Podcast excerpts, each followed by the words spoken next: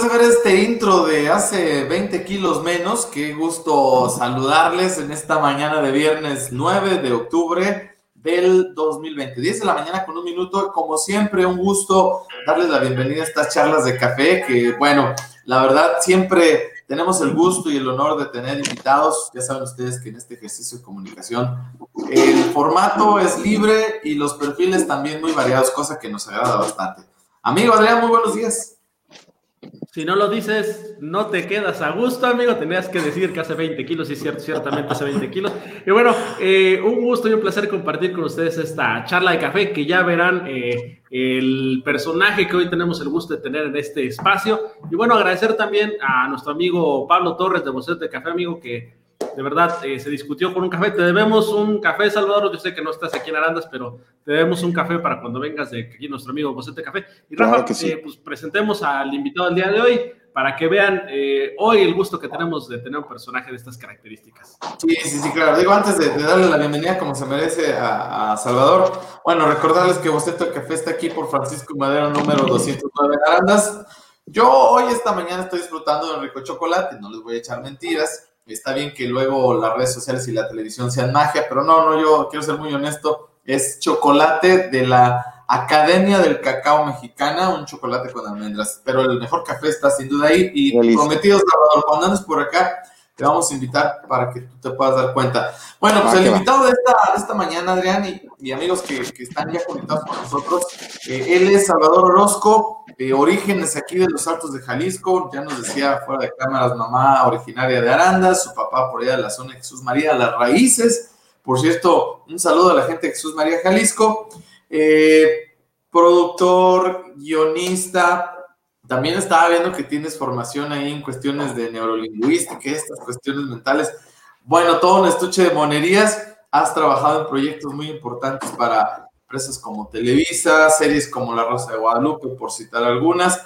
Y bueno, esta mañana obviamente que vamos a hablar de todo eso, pero sobre todo la razón que nos trae Adrián para platicar con, con Chava, te voy a decir Chava si no te molesta. No, claro, claro. Eh, esta presentación de un libro que, híjole, tema tema que va a generar sin duda o ya generó ámpula y más por esta zona de los altos. Pero bueno, Salvador, muy buenos días, qué gusto platicar contigo. Buenos días, Rafa, buenos días, Adrián. Pues el gusto es mío, el, placer es mío de estar aquí con ustedes en, este, en este Facebook Live, que, que es una página que yo sigo y que siempre me ha gustado el formato que manejan. Entonces, pues gracias y buen día. Te preguntaría, ¿quién es Salvador Orozco? Para la gente que, no te conoce. Salvador Orozco, bueno, yo soy, em, soy escritor, soy productor, soy guionista. Em, me encanta el arte, me encanta, me encanta trabajar con, con todo lo que sea creatividad. Eh, ahorita acabo de sacar un libro y, y, es algo que me tiene muy, pues muy contento, muy emocionado, mi querido Rafa. ¿Es tu primer libro, eh, entiendo yo, o ya tenías algún otro escrito por ahí? Es mi segundo libro, el otro lo saqué hace como 20, 21 años, que la verdad es que no pasó nada, eh, nadie lo leyó, pero tampoco es que le hice como tanta publicidad, ¿no? Entonces, digamos que este es como mi primer, es el segundo, pero en realidad es como si fuera el primero. Y, y pues nada, estoy muy emocionado. Se llama Aldonza, Adrián. Sí, exactamente. Eh, Salvador, sin que nos platiques el final, así que sin que nos este, hagas ahí la mala de decirnos el resultado final, platícanos de qué, de qué sí, sí, que nos, que nos platiques un poco de qué trata esta, pues, imagino que es una novela, ¿verdad? Por lo que he podido este, ver en la reseña. Así es, eh, fíjate que es una, una, novela, es un thriller psicológico que, es eh, de una historia real que se desarrolla en los Altos de Jalisco. Eh, habla de, una, de un matriarcado, en este libro hablamos de incesto, hablamos de violación, hablamos de maltrato físico, psicológico, obviamente emocional. Eh, hay como muchas creencias en, yo creo que en todos lados, pero particularmente en los Altos de Jalisco existen todavía esas creencias de, vender o de cambiar a una mujer por una vaca, por un terreno, em, creencias que nos anclan a, no avanzar a, permitir que maltraten, a, que nos maltraten, en este caso Aldonza, que es la protagonista de la historia, se le hizo muchísimo daño, ¿no? Por sus creencias, por sus miedos, por, por estar en un matriarcado, por estar en un círculo familiar demasiado, demasiado tóxico. la portada, Adrián, también dice mucho. Fuerte la portada. Sí, es lo que te decir. Inclusive eh, esta zona eh, de los altos, muy religiosa, ha llevado a cuestiones que lo dicen los estudios, por ejemplo, de la UDG, no lo digo yo, a que muchas de las cuestiones que pasan dentro de la familia, como puede ser violaciones, etcétera, se queden calladas porque es mejor no decir nada eh, que exponerlos a lo que en esta zona llamamos, este, pues lo que dirá la gente, ¿no? Lo que dirá eh, Dios. Entonces, hay veces que en esta zona es muy complicado porque esto se queda en la familia y no pasa de ahí, ¿no? Así es, y fíjate que, mm, bueno, obviamente para esta historia, eh, que es una historia real, que con tintes, también le puse ahí algo de adaptación, tintes de ficción, pero al final la historia es 100% real y, y, es muy triste lo que sucede, Adrián, porque los mayores casos de violación son desde casa, son en casa, eh, por algún familiar, puede ser inclusive a veces el, papá.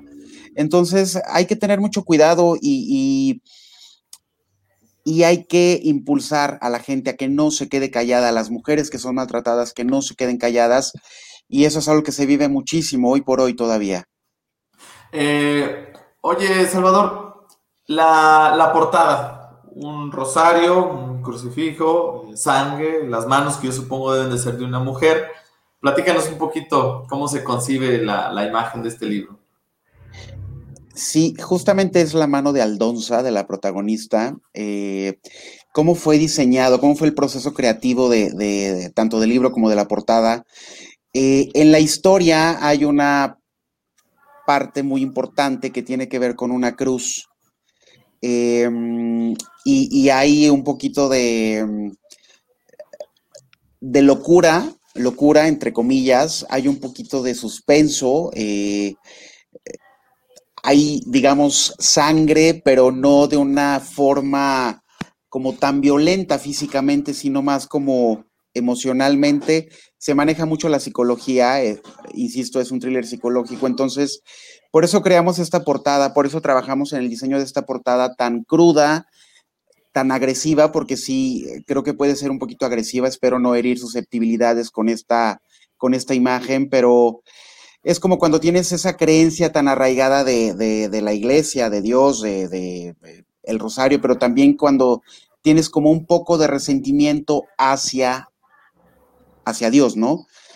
Eh, no tiene nada que ver en contra de ninguna religión, aclaro, es como el Dios que cada quien conciba, pero em, sí, sí es una historia bastante fuerte, bastante cruda, bastante real, em, donde yo invito a, específicamente a las mujeres que son maltratadas a que ya no se callen, a que, a que hablen, a que digan lo que les sucede, porque eso puede traer muchísimas consecuencias toda la vida. Es como... Adelante. Perdón, eh, eh, Salvador, ¿cómo logras, por ejemplo, que alguien en esta región que decíamos son muy reservados, son muy de familia, son muy de iglesia, se abra y te cuente esta historia para que después tú la puedas adaptar a una obra literaria? O sea, ¿cómo lograste eh, que alguien se animara a, a compartirte algo que seguramente no es fácil y que después te permita llevarlo a una obra literaria, ¿no? Sí, em, tengo años de conocer a esta, a esta familia, tengo muchísimos años de, de, em, estar como muy de cerca de esta gente. Em, sí me costó trabajo, digamos, no tanto, porque al final no hay nombres reales, hay eh, adaptación para que no sea como tan, tan, tan, tan, tan igual. Hay que tener cuidado con eso, pero al final cuando yo les planteé esto de, mm, llevar esta historia al libro, a una obra literaria, eh, después a la pantalla, pues como que sí, sí me dijo Aldonza, porque ella aún vive todavía, entonces em, dijo, va, vamos a, vamos a hacerlo, vamos a, vamos a dejar un mensaje, ¿no? Entonces, obviamente tuve que hacer como una adaptación, no porque yo lo haya creado, pero tuve que hacer una adaptación muy buena para que, pues eso, para que la gente se concientice, para que eh, la protagonista, eh, que en la vida real se llama de otra manera, pues se sintiera cómoda también con, con su historia, ¿no? Que me regaló. Oye, Salvador, digo, no nos cuentes el spoiler, ¿no? Porque si no, luego la gente no, lee el libro, ¿no? Pero más o menos de qué trata la historia, si pudiéramos así dar como, un, como el prólogo, diríamos, ¿no? O como el tráiler, tal cual de una película, este, en un mundo donde, no sé, cuéntanos un poquito. Sí, eh, sabes, Rafa, habla de, mm, sí lo voy a decir así tal cual, eh, ah, eh, una niña violada desde los nueve años en casa. después, em, la persona que la viola se vuelve un poco cucu, un poco como que pierde las emociones, pierde la noción del tiempo, así como un poco en estado catatónico. Eh, híjole, es que tendría que contar como mucho. Eh, e, es, un, es un matriarcado, imagínate que la mamá de todas ellas, porque son muchas hermanas y algunos, es una familia de 9, 11 personas, creo, no, no me acuerdo. Eh, pues todos sufren eh, violencia psicológica por parte de la mamá, pero quiero decir algo que es, eso se plasma mucho en el libro. Ah, no sé si afortunado o desafortunadamente, insisto, no quiero herir susceptibilidades, pero hay muchos em, lugares, particularmente allá en Jalisco, que donde las mamás ven a los hijos como lo máximo, hijos varones, como lo máximo, y a las mujeres las ven como híjole, tú, tú nada más sirves para servir y para crear hijos, ¿no? Y para que me cuides cuando yo envejezca. Eso no, no puede estar sucediendo, eso no puede suceder.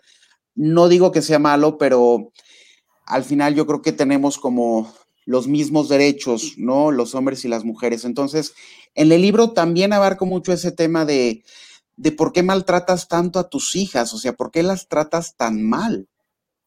¿Sí me explico? Y, y a los hombres ese que si uno de ellos se enferma, el mundo se tiene que estacionar para curar y para hacer y, en fin, es, eh, no quiero como eh, hacer más spoiler. Sí, fíjate que, por ejemplo, eh, lo hemos dicho Rafa y yo en muchas ocasiones, ese matriarcado, por ejemplo, en esta región de los Altos, es la que provoca el machismo, ¿no? Y es algo que vimos en la, en la sociedad de esta zona. ¿Por qué? Porque es la propia mujer la que dice, ¿sabes qué? El hombre no, no plancha, el hombre no lava trastes, el hombre no lava su ropa, porque esas son cuestiones de mujeres, ¿no? Cuando ya en pleno siglo XXI, pues deberíamos de entender que hay una este, equidad Así y que es. tanto hombres como mujeres tienen la misma capacidad para hacer desde planchar hasta arreglar un carro, ¿no? En ambos, van ambos extremos, ¿no? Así es, así es, Adrián. Fíjate que, em, bueno, mi mamá pues es de, Arandas y yo tengo la fortuna de tener una mamá como muy, muy moderna, como muy abierta. Entonces, a mí ella sí me enseñó desde niño a que yo tenía que tender mi cama, que yo tenía que lavar trastes, a que yo tenía que trapear, a que yo tenía que hacer las labores de la casa también. Entonces, es algo que yo hoy en día agradezco infinitamente. Mi papá, pues, es un personaje que también es de allá, eh, digamos, un tanto cuanto machista, pero no, no al grado de, de, agresión como se vive en tantos lugares en, en, aquellas tierras, ¿no? La verdad es que a los dos tengo muchísimo que agradecerles y, y sobre todo todo lo que me han enseñado, todo lo que me han eh, permitido a través de sus historias de vida allá en, en, en Arandas, en, Jesús María, en Ojosarco, en, tantos y tantos pueblos aledaños cerca de, de Arandas. Entonces, creo que sí, efectivamente hay que tener cuidado con esa equidad de género, hay que no solo decirlo, sino llevarlo a cabo, eh, hay que fomentar la paz, fomentar el respeto desde casa, el respeto desde, ok, eres, eres mujer y vales muchísimo, venimos de una mujer. A veces, aunque a veces nos olvide, ¿no? El, el origen. Mm, y es que pensaba en esto eh, cuando tú comentabas ahora de, de un poquito el, el trailer del libro, luego la vida de la mujer por estas tierras, creo que también ya ha ido cambiando, ¿eh? Por fortuna, ¿no? Pero sí. Luego la vida de las mujeres era como, pongo yo ese mal ejemplo, como el libro de ciencias naturales de la primaria, ¿no? Nacer, crecer, reproducirse y morir, o sea, párale de contar, o sea, era como la única finalidad y, pues no. ¿Tú decides escribir el libro, Chava, en base a que conociste esta historia o tú ya habías estado buscando abordar este tema en particular en alguna oportunidad que tuvieras? Yo ya había buscado o tenía ganas de hacer como de un tema de este tipo, pero no encontraba como, y tenía ganas de que fuera una historia real, la verdad es que sí. Em, y cuando se me presenta, cuando digo, ya tenía mucho tiempo de conocerlos, pero cuando empiezo como a maquinar eh, el crear una historia así, dije, bueno, aquí tengo a los personajes principales de la novela y, fueron dos años y medio, tres años de estar en el proceso creativo, estar escribiendo, estar adaptando, estar cambiando final, estar eh, haciendo los ensambles perfectos para que eh, fuera una lectura muy digerible y muy adaptable a la época. Porque sí quiero también mencionar que en el libro hablo de los años 80 con retrospectiva hasta los años 40. O sea, em, no es que sea como tan, tan actual la historia, insisto, es de los años 80, 85 más o menos, con ese flashback hasta los años 40. Sin embargo, eh, pues sí es una historia que nos remonta, que nos traspola al 2021, al 2020, ya me estoy yendo al 2021. Entonces, ¿qué este año no pasó? Este no pasó, ya estamos contando el otro. Así es, muchachos. Entonces, Sí, sí, sí, mm, conozco mucho las costumbres de allá, de, Jalisco, eh, amo estar en Arandas, amo estar en, en, muchos ranchos de ahí cerca. Eh, insisto, mis papás son de allá y, la verdad es que amo a mi papá y amo a mi mamá y me siento muy orgulloso de tener eh, sangre en mis venas de, de Jalisco. Chava, ¿Cómo te animas a escribir un libro? Digo, no porque sea malo, sino porque las condiciones hoy para quien escribe un libro no son, digamos, las óptimas. Vivimos en un país donde no se lee mucho, eh, donde pues, es difícil comercializarlos, es difícil escribirlos. ¿Cómo te animas a decir, va, vamos a tratar de hacer algo diferente? Qué buena pregunta, Adrián. Eh, fíjate que mm, yo cuando lo empecé a escribir, la verdad es que dije, bueno, no sé qué vaya a suceder con el libro. Eh, no pretendo hacerme famoso con el libro, no pretendo hacerme millonario con el libro, sabes que em, fue una decisión creo que muy, muy bien tomada. Efectivamente, hacer un libro no es como tan barato. Em, si es un trabajo emocional, eh, porque luego te enojas con el personaje y lloras con el personaje y te ríes con el personaje y, te metes a los personajes, vaya la redundancia. Entonces, sí es un poco complicado y más cuando es una historia de este tipo, es un thriller eh, psicológico tan fuerte como Aldonza. Em, y yo lo, lo, empecé a escribir y empecé a hacer la adaptación y luego fui con la corrección literaria y dije, bueno, va, y después la estructura.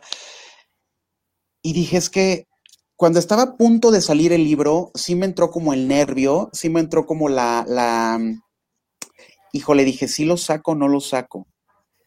Dije, va, pues ya está, ya está todo, o sea, vamos a sacarlo y a ver qué pasa. Sí es de pensarse, Adrián, sí es de pensarse, Rafa, porque, porque mm, en estos tiempos efectivamente mucha gente no lee, pero también hay mucha que sí lo hace. Entonces, eh, yo dije, quiero esta historia, aunque nada más yo lo lea, no le hace, pero tiene que estar plasmada. Y ándale que vamos súper bien en Amazon, gracias a Dios.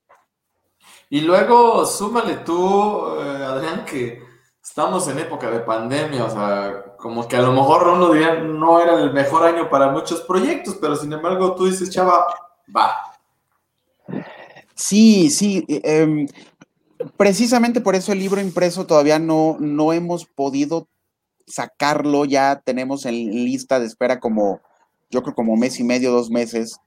Eh, bueno, más por lo de la pandemia. Y, pero bueno, al final dije, ya tiene que salir el libro porque ya mucha gente lo está pidiendo, afortunadamente. Entonces lo subimos a Amazon y el libro impreso, pues yo espero que ya la próxima semana eh, podamos tenerlo listo. Alguien te dijo, chava, no, no toques ese tema. Digo, en la capital no hay ninguna bronca, ningún problema, ¿no? Pero, oye, no, no, no, olvídate, el tema es de no, busca otra cosa. ¿Te pasó en algún momento?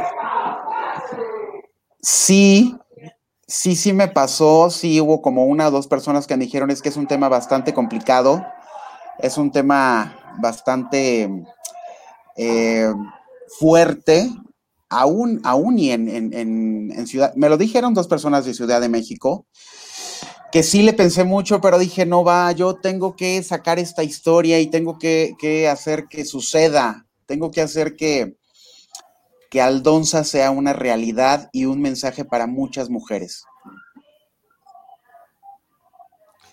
¿Crees que eh, este, este libro que estás haciendo, todo este ejercicio que estás haciendo también de publicitar este libro, ayude a que cambie un poco esta situación que a veces eh, quizás para la gente de la capital no coincide que sigan pasando estas cosas al interior de, de la República, caso por ejemplo de Jalisco? Eh, yo creo y yo espero que sí se pueda eh, como dar ese, ese, ese mensaje, Adrián. No sé si entendí bien tu pregunta. Sí, como llevar ese mensaje de, de no permitas que te sigan maltratando, eh, porque si, si, permites que te sigan maltratando puede pasarte lo que le pasó a Aldonza. Y estoy seguro que muchas mujeres se van a identificar con el personaje, no solamente en Jalisco, sino en, en, muchos otros eh, estados de la República Mexicana, en Estados Unidos, que también por ahí ya hicimos algunas entrevistas. Yo creo que es una historia muy verdadera, es una historia muy real para la vida en, en el hoy por hoy. O sea, es una vida, una historia eh, que sucede tristemente sucede, siguen sucediendo violaciones, siguen sucediendo eh, vejaciones en contra de la mujer en todos lados y la mayoría se callan. Ya no se callen mujeres, ya no se callen al maltrato físico, psicológico, emocional, sexual. No se callen. A ver si no me linchan. No, entiendo entonces, chava, que eh, era algo que te quería preguntar hace un, momento cuando empezaste a hablar de, la época en la que se desarrolla el libro, ¿no? O de lo que data la historia, de los ochentas y años más atrás. La pregunta sería, ¿qué tan alejados o cercas estamos de esta misma realidad en este 2020? Por lo que te escucho, quiere decir que a lo mejor algunos cambios, pero sigue ocurriendo de una u otra forma, ¿no? Sí, Perdón, no es coronavirus. Ah, bueno. Fíjate que mm, sigue sucediendo, eh, Rafa. Tuve la oportunidad de estar en el cerezo de acá de León, en la cárcel de acá de León, tres meses, dando como alguna, algún taller como de apoyo a algunos eh, reclusos eh, que tuve a mi cargo 24 homicidas y mm, al final, cuando escuchas sus historias, cuando escuchas lo que sucede en sus familias hoy en día, eh, pues son historias bastante fuertes y son historias que tienen mucho que ver con violaciones. Entonces, te das cuenta de que sigue existiendo y, siguen habiendo historias de, maltrato muy cañón, muy fuerte en, en las niñas, en, en, casa, desde casa, a veces es el papá, a veces es el hermano, a veces es el tío, a veces es el padrino, a veces es el primo, y no solo en las niñas, también en los niños, también en los niños sucede, y también dejan marcados a los hombres, pero eh, desafortunadamente creo que sí es un poco más agresivo hacia las mujeres.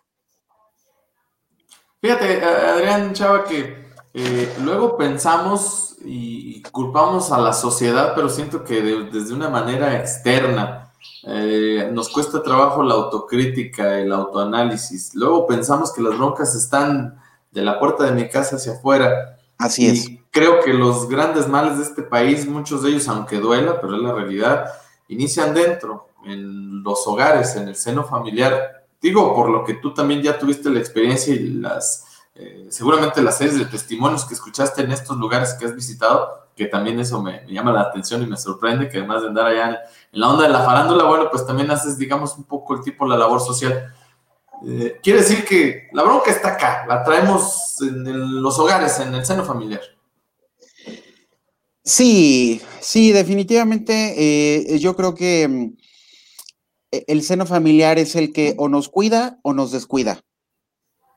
¿Sabes, Rafa? Yo creo que todo viene desde casa, todo viene desde cómo nuestros padres nos, nos, nos cuidaron o nos cuidan o, cómo fue la educación. Yo creo que todo es una creencia. Yo creo que esas creencias que tenemos desde niños, esas anclas que tenemos desde niños son las que no nos permiten a nosotros crecer como, como seres humanos a nivel personal, a nivel profesional, eh, Rafa. Eh, yo creo que mm, a veces crecemos con las ideas tan arraigadas que, por ejemplo, eh, lo digo con mucho respeto, si pasas por el templo y no te persignas, híjole, Dios te va a castigar. Esa ya es una creencia que nos pueden meter desde niños, ¿no? O, o si vas a un velorio y te vas bañado, te puede dar cáncer. Son cosas que tenemos y que nos, nos meten en la cabeza desde muy niños. O sea, no digo que sea malo, no digo que sea bueno, pero vamos, todo, todo, todo tenemos que, romper con esas creencias, con esas cadenas que, insisto, nos marcan a una a, edad avanzada. Eh, Chava, inclusive esa de que siempre le caso a un padre lo que te diga. Pero bueno, yo te iba a preguntar, ¿qué nos hace falta? ¿Educación, formación, comunicación? ¿Tú qué crees que haga falta en el ser familiar? O las tres cosas, ¿no?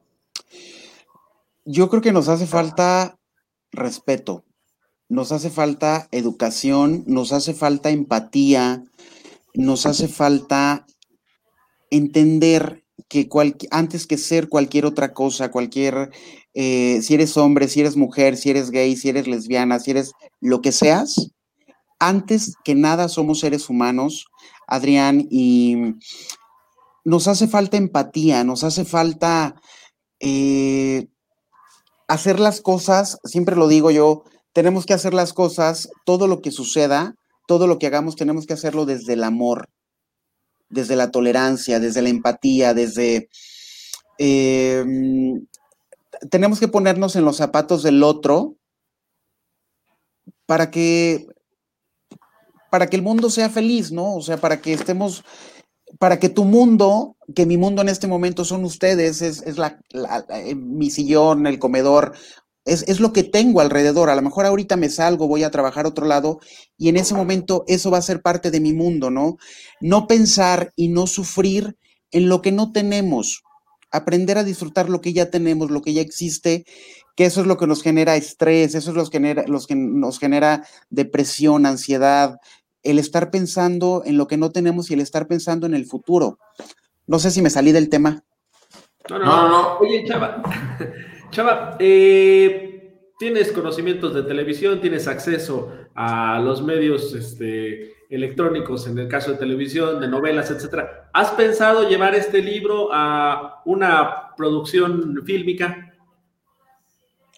Sí, Adrián, sí, sí hay eh, planes. Hay un proyecto muy bueno con una eh, señorona que yo admiro, quiero y respeto muchísimo, que no puedo decir el nombre. Eh, vamos a hacerlo serie de televisión. Vamos a subirlo a una plataforma muy, muy famosa. Ya se está trabajando en la preproducción, apenas tenemos dos días trabajando en preproducción. No puedo reunirme con ellos en México ahorita por la situación de la pandemia, pero estamos haciéndolo todo en, línea y, es algo que me tiene muy emocionado y además es una historia que tiene que contarse y, que tiene que llevarse también a televisión. Estamos viendo si lo hacemos también algún cortometraje, algún documental de este tipo de, de violencia. Entonces, si es un proyecto, yo siempre lo digo en, las entrevistas, Aldonza es un libro que trae torta bajo el brazo. Yo la verdad es que, eh, eh, se, lo comentábamos hace rato, Rafa, sí me dio como un poco de miedo el, sacar el libro precisamente por el tema, pero al final creo que, creo que mucha gente se está identificando con él. Y bueno, yo mm, pensando en lo que, lo que decías también, Chava, mm, no dudo que muchos de estos maltratos, de estos abusos que se dan en el seno familiar, también son por eso, por esas costumbres, esas creencias. Es que, ¿sabes qué, mamá? Mi tío me toqueteó. No, no, no, no, no. ¿Cómo tu tío? Pues no, tu tío lo hace porque es cariño el que te tiene. Tú estás malinterpretando las cosas. Mamá, mi primo, mi primo. No, no, no, es tu prima, no te haría daño jamás. O sea, luego ese tipo de, de maneras de pensar, de costumbres, de ideologías, son las que nos dan al traste. Sí, eh, precisamente porque no nos, em, vamos, no nos, eh, esas creencias, esas eh, tabús que tenemos de, de, que todo lo que sucede en familia es porque tiene que suceder, de que todo lo que sucede en familia es porque es perfecto. No, es muy importante eso que dices, Rafa. Eh, papás, mamás, créanle a sus hijos cuando alguien les dice tal o cual persona me tocó. Ok, no se trata de que vayas a, ir a golpear a esa persona, se hace una investigación previa, pero créanle a sus niños, créanle a la gente, a, la gente que tienen en casa, a sus niños, cuando alguien les dice me tocaron en la escuela, en casa, en donde sea. Hay que tener mucho cuidado donde dejan sus niños también. Oye, ¿y qué, qué tan complicado es escribir un libro en, esta época actual donde ya se eh, potencian más bien otras cosas. Eh, fue relativamente sencillo. ¿Cómo le estás haciendo para promoverlo también en estos días de pandemia? Eh, cuéntanos un poquito de esos detalles. Ahora hablemos también de lo técnico. Fíjate que, pues acá en Guanajuato me ha ido muy bien con los medios. hemos tenido buena respuesta por parte de los medios. ¿Tú radicas en Guanajuato? Yo radico en León, Guanajuato. Sí, viajo a Ciudad de México muy seguido y Arandas y bueno, ando en ando este como muy errante por ahí. Em, en Estados Unidos ya tuve algunas entrevistas también en línea porque pues por la situación no, no puedo viajar, pero pues nos ha ido bien. Ahorita, sabes que ahorita es mucho digital, ahorita así como con ustedes por la situación precisamente. Otras entrevistas sí son presenciales. Eh, la próxima semana eh, viajo a Ciudad de México precisamente para hacer otro tour de medios y ahí seguimos, ahí seguimos haciendo como una campaña publicitaria para que Aldonza se conozca en muchos lados. ¿Es fácil escribir un libro en esta época? Em, sí, sí, sabes que eh, tuve mucho tiempo de, pensar, tuve mucho tiempo de, de analizar cómo íbamos a hacer la, corrección, cómo íbamos a hacer el, final. Lo cambié eh, dos o tres veces, que fue precisamente durante la, pandemia como más fuerte al inicio. Entonces, eh, tuve tiempo de dedicarle más tiempo, vaya la redundancia. Ah, entonces te lo pregunto porque luego aquí en, en la región hay talentos, hay chavitos que, por ejemplo, tienen ahí la semillita de escribir un libro, pero por alguna u otra razón he visto que no lo logran, o sea, de repente como que hay una serie de obstáculos, a lo mejor quizás sería el financiamiento también, el que ya alguien crea o no crea en, tu proyecto, como lo decía Adrián, ya ahorita los libros pues están siendo desplazados por otro tipo de, de circunstancias. ¿Vas con algún editorial o lo hiciste de manera independiente? Sí, eh, es ahorita de manera independiente, Rafa. Eh, estamos viendo, estamos eh, trabajando eso precisamente para poder manejarlo con, alguna editorial y que se suba a algunas librerías reconocidas. Ahorita por lo pronto pues es ebook nada más, digital. Ya me decías que próximamente tendrás el, el libro físico, ¿no? Ya en próximas semanas tendrías ya la, el escrito físico, ¿no? Sí, Adrián, yo espero que ya en una semana, porque te digo, estoy en lista de espera y ya, y, el que espera desespera, entonces ya estoy un poco también desesperado, porque sí, ya mucha gente me lo está pidiendo en físico y, te lo juro que son casas, eh, cosas ajenas a mí. Eh, entonces yo espero que ya tenerlo la próxima semana, que justamente voy a Arandas a, hacer por ahí algunas entrevistas en, tierra bonita y preciosa de, de Tierra Roja. Obviamente. Oye, ¿y, le vas a seguir ahí por la onda de los libros, Chava, o sigues con también el tema de la producción para televisión y esas cosas? Eh, sigo con el tema de la producción, eh, ahorita un poco independiente también, eh, pero sigo escribiendo. O sea, la verdad es que no, no quiero dejar de escribir. Viene otro libro en, en 2021, em, la segunda parte de Aldonza, porque trae una segunda parte.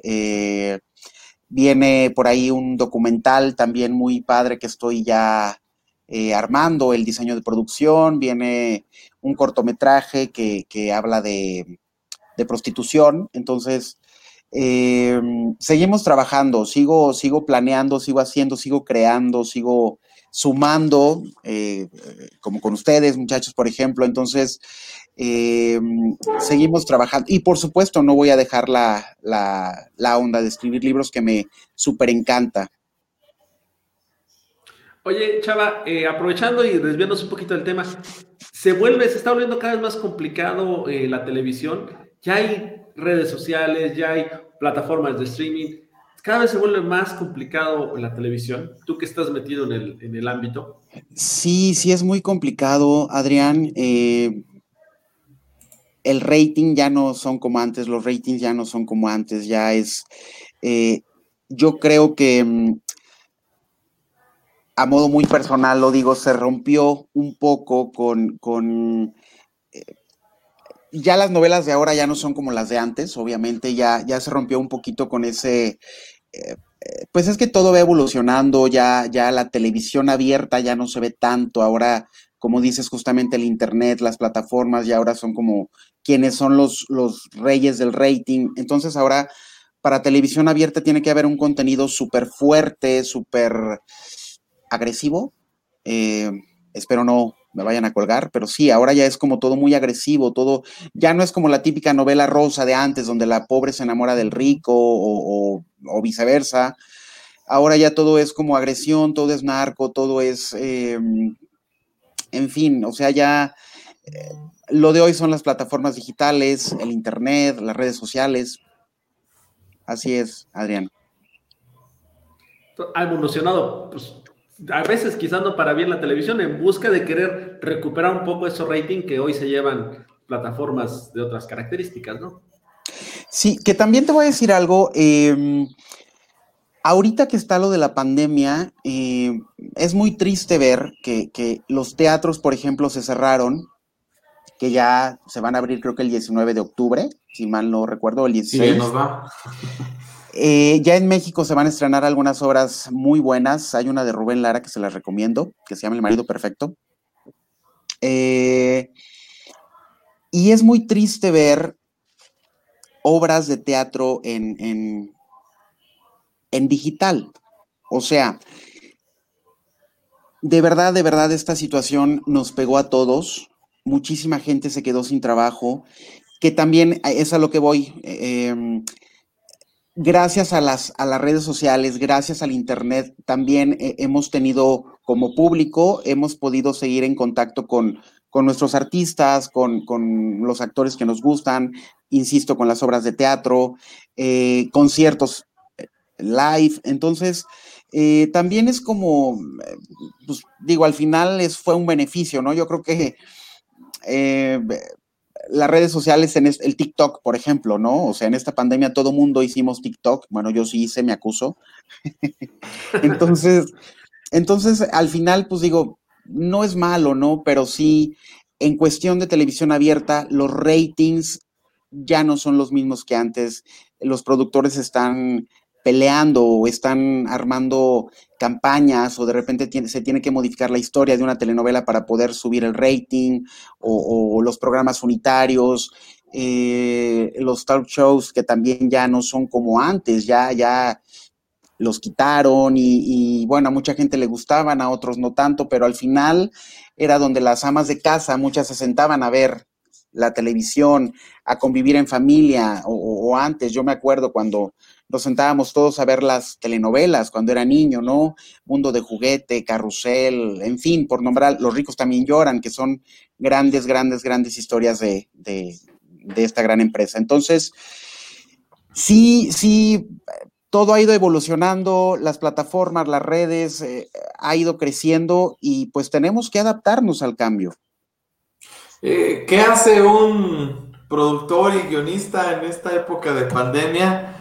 Y además, donde los fondos nacionales para apoyar la creación de arte, de producciones independientes, pues ya les dijeron, bye, adiós. O sea, ¿cómo sobrevivir en, en esta época que estamos bombardeados por dos frentes, ¿no? Primero digo el de la pandemia, que ese nos afectó a todos, chava, pero por otro lado también la falta de apoyo. Digo, pensaba en este momento que, que estamos platicando contigo, un escritor, o sea, ¿cómo, ¿cómo sobrevive un escritor? De por sí son de las áreas que, vamos siendo honestos, en México no recibes mucho apoyo, a lo mejor a nivel internacional sí, pero aquí en lo local le destinamos apoyo a muchas cosas, pero a, la producción literaria, poco.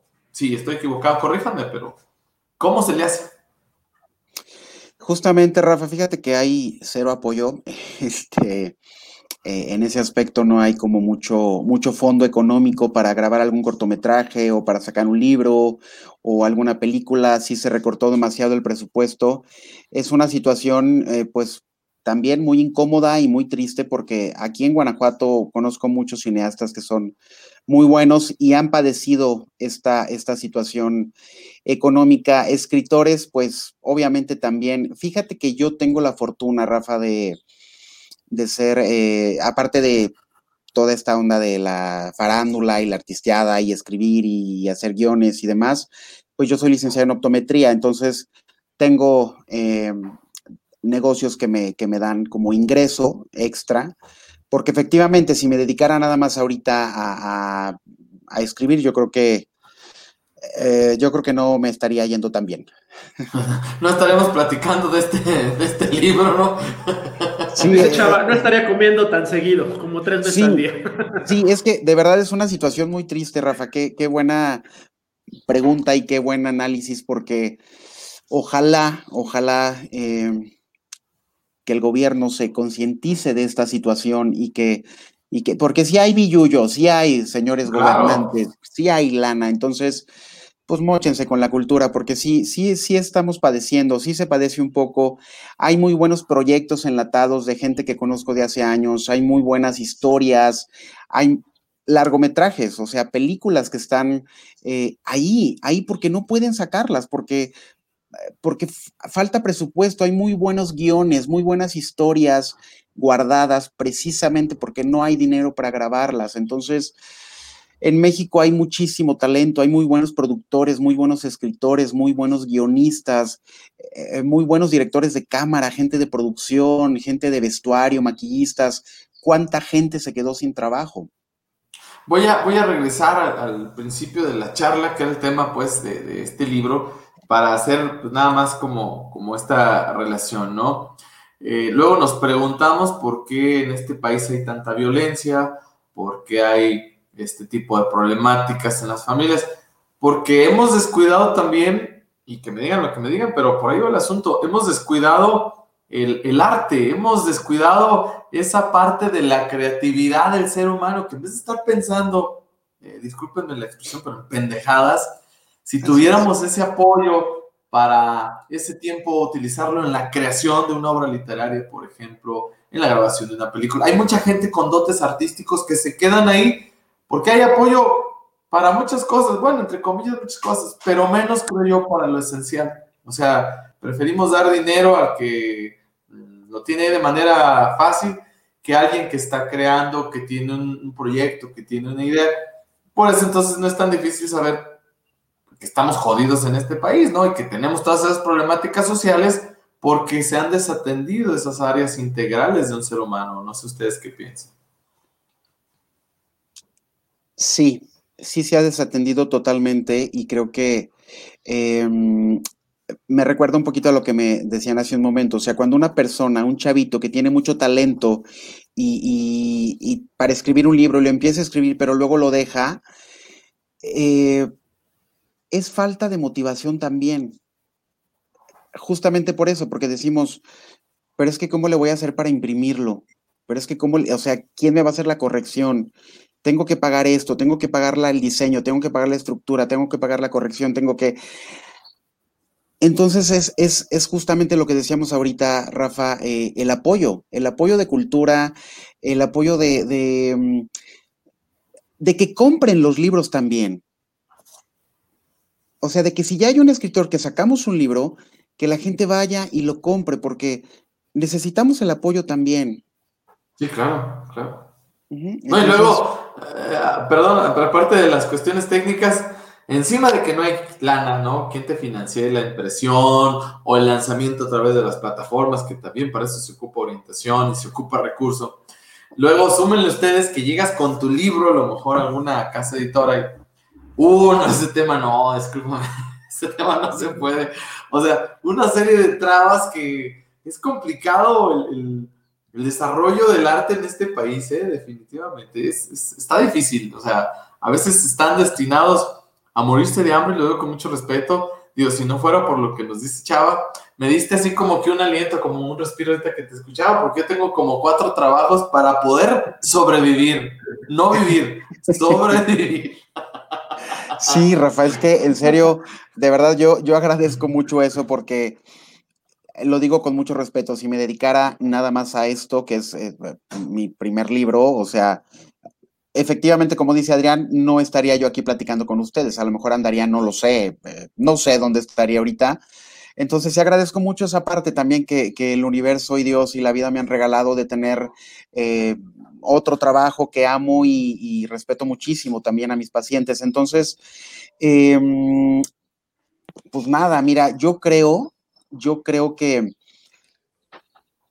todo es posible cuando, cuando tú eres un ser eh, positivo y cuando eres una persona que,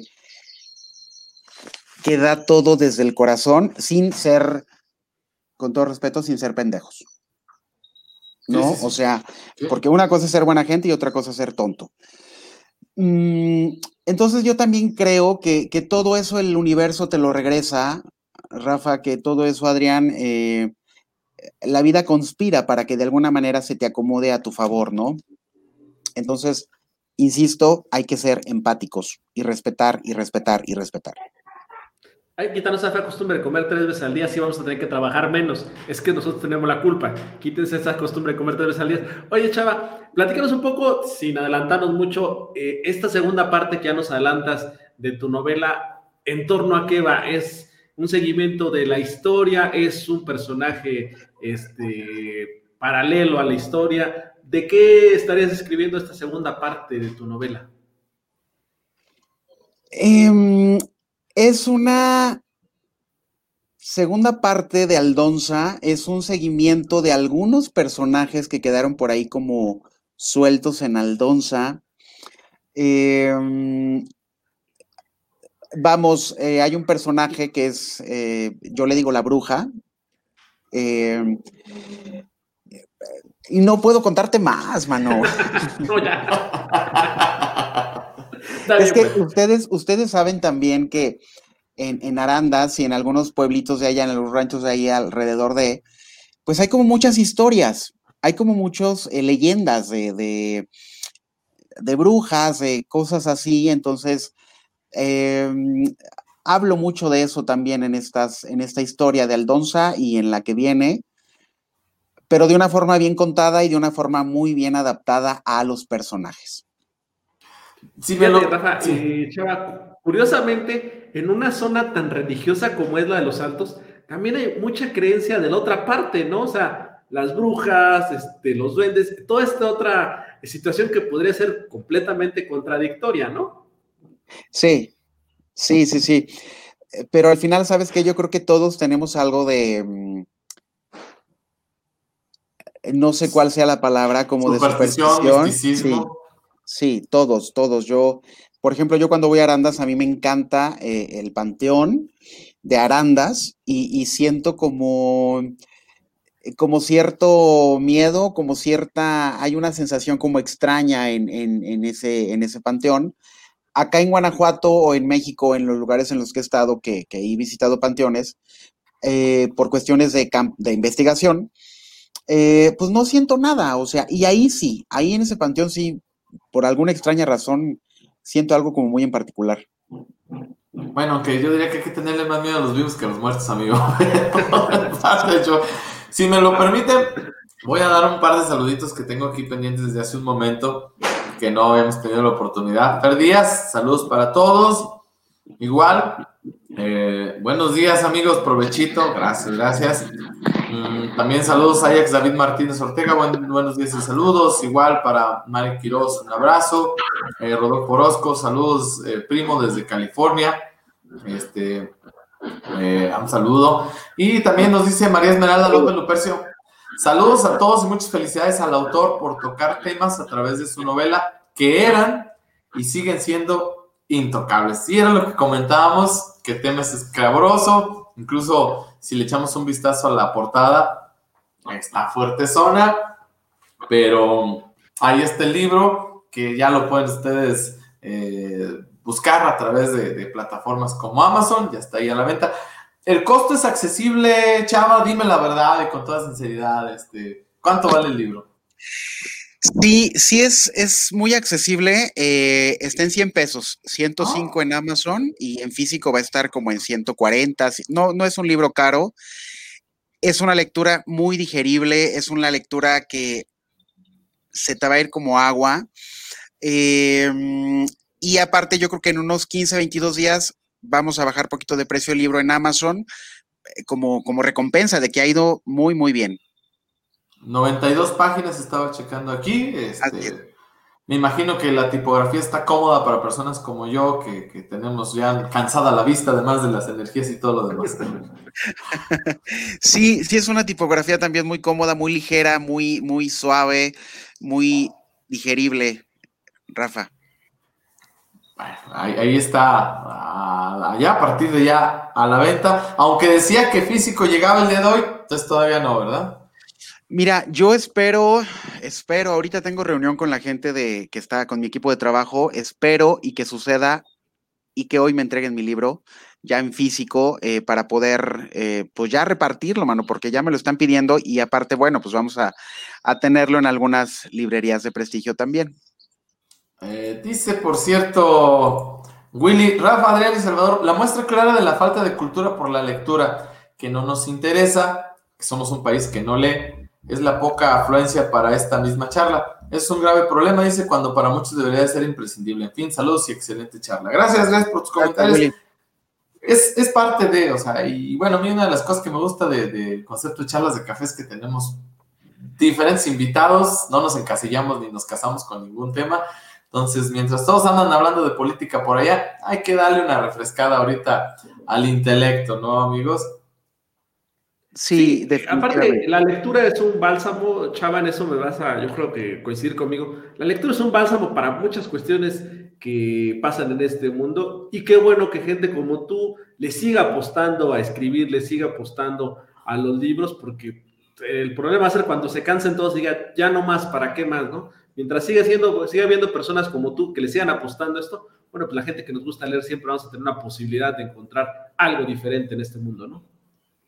Así es, así es, Adrián. Fíjate que definitivamente no hay que perder las ganas, no hay que perder la fe y hay que seguir apostando a lo nuevo, aunque nos dé miedo, aunque nos dé inseguridad, porque al final, pues, si no, entonces no seríamos seres humanos, pero hay que seguirle apostando y yo no pienso dejar de escribir, eh, como decía Vicente Fernández, yo no dejo de cantar hasta que la gente deje de aplaudir, entonces yo no dejo de escribir, aunque sea uno quien lea mi libro, no le hace. Entonces, sabes que eso es una, una, pasión que tengo, el escribir, el estar creando, el estar eh, inventando personajes también. Entonces, pues no perder las ganas y, seguir creyendo sobre todo en uno mismo, Adrián. Y aparte, déjenme les cuento que este libro, Aldonza, que está en Amazon, www.amazon.com.mx, Salvador Orozco, Aldonza, ahí denle clic y aparece, aparece mi libro para que lo compren, está súper barato. Déjenme les cuento que este, pues es una historia obviamente muy mexicana, donde hablamos de, desde cómo hacen las tortillas, hablamos de cómo se cuece el nixtamal, hablamos de, de, de, cómo les llevan de comer a los hombres que trabajan en el campo, en aquellas tierras, eh, en fin, de muchas, muchas creencias y muchas costumbres muy bonitas también de allá de Jalisco. Oye, qué bien. Y, ciertamente, como decías, Adrián, una, una, de las cosas que me sorprende de, de, Chava es que mientras estamos desarrollando esta charla y, cuando hablábamos en especial de las dificultades, de lo complicado que es que alguien que nos está escuchando que diga, no, yo mejor ni me meto en esas broncas, que a pesar de tengas ese ímpetu, esa motivación, eso es lo, genial del asunto. Nos dice María Esmeralda, por cierto, dice magnífica portada la de tu libro, Chava. Y aunque el mundo de los escritores es complicado, eh, por experiencia lo dice, por cierto, María, aquí tienes un espacio, si un día quieres venir también a las charlas de café para que nos platiques de... Gracias, María. Dice, lo felicito por no desistir y seguir promoviendo el arte. Yo creo que es de las cosas más complicadas el ser embajador o promotor del arte. Luego te tachan eh, de hippie, de huevón, perdóname la palabra, pero es cierto, pues ese cuate no hace nada. Yo recordaba que en mis tiempos mozos de juventud, cuando sabíamos de alguien que estaba escuchando, que estaba estudiando filosofía y letras, decíamos, mendigo huevón, este, cuando pues es parte de una formación esencial, luego como que también a ese tipo de, sector lo, lo, denigramos, lo dejamos ahí por, no, pues escritor, te vas a morir de hambre, todo ese tipo de cosas necesarias, yo repito, para el desarrollo de, de cualquier persona de manera integral. Así es, Rafa. Y aparte acuérdate que eh, leer también nos, nos lleva a otros lugares que no conocemos. Nos lleva a otras culturas, a otros olores, a otros sabores, em, gente nueva. El leer siempre es como muy enriquecedor porque es como si hicieras un viaje, es como si te metieras a una, a una máquina del tiempo. Entonces, eh, pues hay que leer, mano, hay que, hay que insisto, fomentar la lectura, eh, seguir cultivando el arte, aunque efectivamente mucha gente tacha a los escritores, a los actores, a la gente que se dedica al medio de huevones, de, inclusive de ignorantes. Hazme favor, un filósofo ignorante, o sea, jamás. Em, y, el arte es, es también parte de, yo digo que es como gimnasia cerebral, porque te lleva a muchas otras cosas que no conoces. Definitivamente. Chava, nos quedan eh, por ahí de cuatro minutitos. ¿Qué sigue para ti, aparte de seguir con la segunda parte de Aldonza? ¿Qué sigue para ti en este pues 2021? Porque prácticamente 2020 ya se nos está acabando. Es más, ni existió el 2020, ni Ni existió, ya ven que ahorita yo me fui hasta el 2021. este, ¿qué sigue para mí? Bueno, perdón, un documental. Eh, eh, muy interesante. Viene un cortometraje, viene una segunda parte para el libro, viene serie, viene mm, seguir escribiendo, seguir produciendo y seguir siendo feliz. Eso, cara. ¿Dónde, platícanos también, ¿dónde podemos ver parte de tus trabajos? ¿Qué has hecho hasta el día de hoy en, cuanto a producciones, televisión, que, la gente pueda ubicar e identificar? Claro que sí, eh, Rafa. Mira, yo estoy en Instagram como Salvador Producer 78 en Facebook es Salvador Orozco, por ahí van a ver mi fanpage, está la, portada de Aldonza, o el personal es Salvador Orozco, que ahí sí tengo yo mi foto. En cualquiera de esas y en, en Twitter estoy arroba Salvador Orozco guion bajo. Ahí podemos ver parte de tus trabajos, de lo que has hecho. Ahí van a ver parte de mis trabajos y, con quienes he trabajado y... Pues Platícanos un poquito, así de manera breve. ¿Con quién he trabajado? Bueno, he tenido la oportunidad de, trabajar con el señor Ariel López Padilla, con Ignacio López Tarso, con la señora Erika Buenfil, con, con Eric del Castillo, em, con Maite Perroni. He trabajado con muchas eh, personalidades del medio que admiro y respeto y, quiero muchísimo. Oye, no, pues qué perrioni. Ahora sí. O sea, es una chulada. El ¿no? De la buena, amigo. Sí, sí, o sea, mm, pues con figuras consolidadas en el medio artístico, ¿no? Sí. ¿Qué, programas has, producido, coproducido? ¿Qué, ¿Qué telenovelas, series, no sé? Mira, producido así como tal telenovela no, no lo he hecho, he producido más cine. Eh, por ejemplo, un cortometraje que hice con Ariel López Padilla hace seis años, cinco años, que se festivaleó en, en México y se festivaleó en Europa. Y que ya lo vamos a subir también a redes sociales en diciembre, porque después de, festivalearse cinco años, pues ya podemos subirlo, porque cuando está en festivales luego se ponen un poquito, eh, digamos, así es la, logística y la, la, política, ¿no? Entonces tiene que festivalearse cinco años para poder subirlo a plataformas, entonces ya lo vamos a subir también. Es un cortometraje que yo coproduje junto con, con, una, con una amiga y se llama El Pintor, es con Ariel López Padilla, es Aleida Gallardo, em, una historia muy padre que también es, es de su servidor el guion. ¿Has estado en Cannes? ¿Has estado en, algunos... He sido invitado, sí. Rojas? En Cannes, en GIF, un festival de cine de aquí de Guanajuato a nivel internacional, en Girona, que el, el, el pintor estuvo allá en, también estuvo en Londres, estuvo en Francia, entonces pues he sido como muy suertudo en, cuestión de mi trabajo y a nivel personal también.